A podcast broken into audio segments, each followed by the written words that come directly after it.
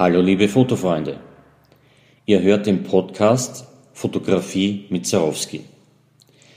Mein Name ist Harald Mitzarowski, ich bin Berufsfotograf, Fototrainer und Sachbuchautor in Wien.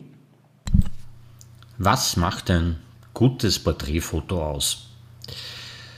Nun, zur Technik der Porträtfotografie gehört einmal das richtige Objektiv und ich würde meinen, dass natürlich die beste Brennweite bei einem Vollformatsensor ein 85 mm Objektiv äh, sein würde. Das darf dann mit einer Offenblende 2 oder 1,8 oder sogar 1,4 äh, arbeiten.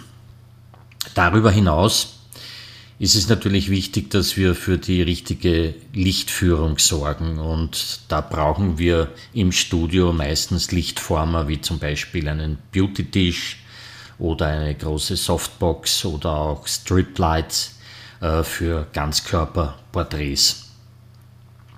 Was aber wesentlich wichtiger ist, ist das Verhältnis zwischen Fotografin, Fotograf und Model. Äh, ich, ich muss einmal eine gute Kommunikation hier fördern. Ich muss eine Atmosphäre schaffen, wo die Person, die fotografiert wird, sich auch wohlfühlt. Und das beginnt meistens mit einem längeren Gespräch von 15 bis 20 Minuten. Man äh, bietet hier Kaffee, Tee oder Mineralwasser an und bespricht zunächst einmal, äh, was denn eigentlich als Ziel des Fotos äh, angestrebt wird. Soll es ein Karrierefoto sein oder soll es ein, eine Art Passfoto sein oder soll es äh, jemanden bei seiner Tätigkeit, bei seiner beruflichen Tätigkeit zeigen? Äh, wollen wir den Charakter herausarbeiten, dürfen auch äh, kreative Bildstilmittel eingesetzt werden. Also das sind alles diese Dinge, die ich schon vorher mit äh, dem Model bespreche. Darüber hinaus ist eines klar, wenn wir schon öfter mit dieser Lichtsetzung gearbeitet haben, dann werden wir wahrscheinlich sofort zu dem Ergebnis kommen, äh, das wir anstreben. Äh, wenn wir das noch nie gemacht haben, dann wäre es gut, wenn wir zunächst einmal einen Tag vorher schon mit einem Dummy-Model arbeiten und uns das Ganze einfach wirklich eintrainieren, äh, was eigentlich bei dieser Sitzung, bei diesem Shooting unser Stilmittel sein soll und, und wie das Ergebnis ausschauen soll.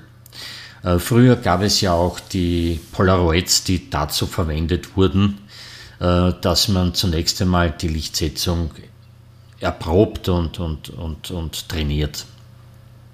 Das ist etwas, was viele Amateure äh, leider nicht tun. Sie fangen an zu fotografieren und wollen dann mittendrin ausprobieren, wie das und jenes funktioniert.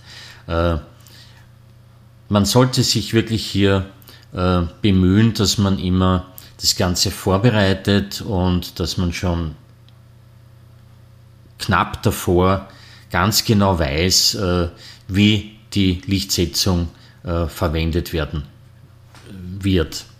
Und ich denke, dass auch die Models dann natürlich äh, professioneller arbeiten können, weil sie merken, dass die Fotografin oder der Fotograf auch weiß, was er tut.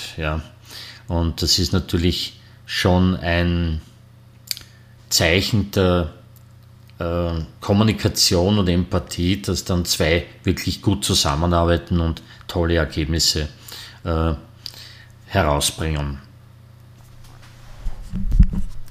Ob man jetzt mit äh, einer APS-C-Kamera oder mit einer Vollformatkamera oder sogar mit einer Mittelformatkamera arbeitet, äh, ist aus meiner Sicht völlig egal. Und ich glaube auch, dass gerade Anfänger gerne auch mit MFD-Kameras, mit also den ganz kleinen Sensoren arbeiten können, weil viel wichtiger äh, ist die Lichtsetzung und äh, sind die Lichtformer als die Kamera selbst. Also der Sensor spielt da nicht die große Rolle. Es ist eines schon natürlich klar, dass der kleinere Sensor mehr Abstand vom Hintergrund zum Motiv benötigt, um ein ähnliches Bouquet wie bei Vollformat erzielen zu können.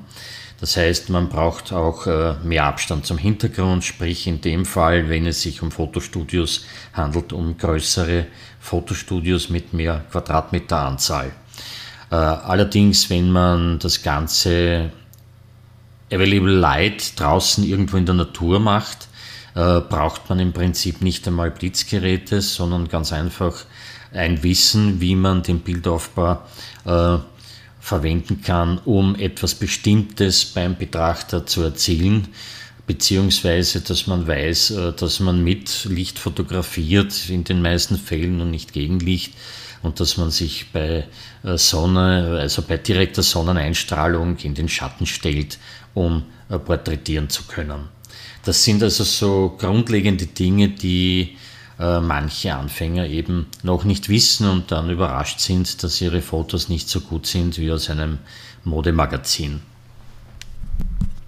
Was leider auch oft vergessen wird, ist, dass die Postproduktion das Foto in Wirklichkeit erst fertigstellt. Ja?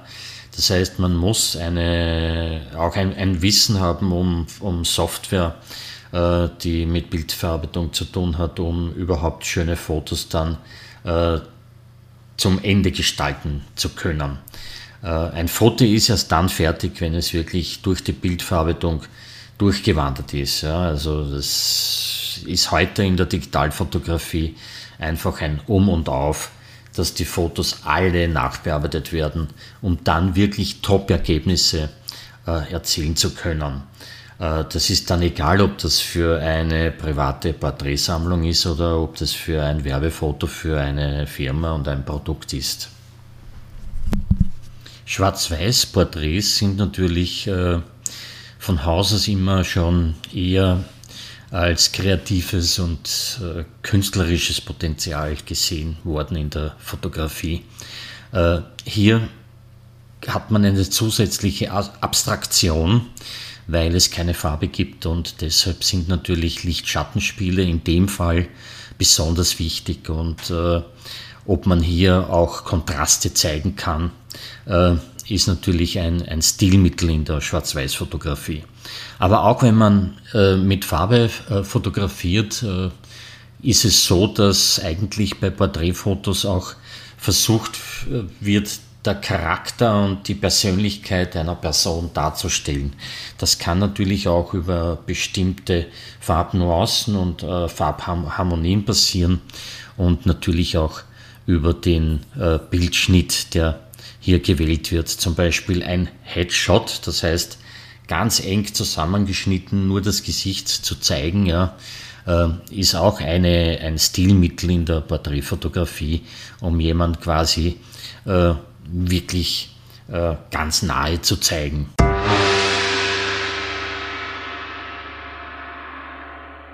Sie hörten den Podcast Fotografie mit Zarowski.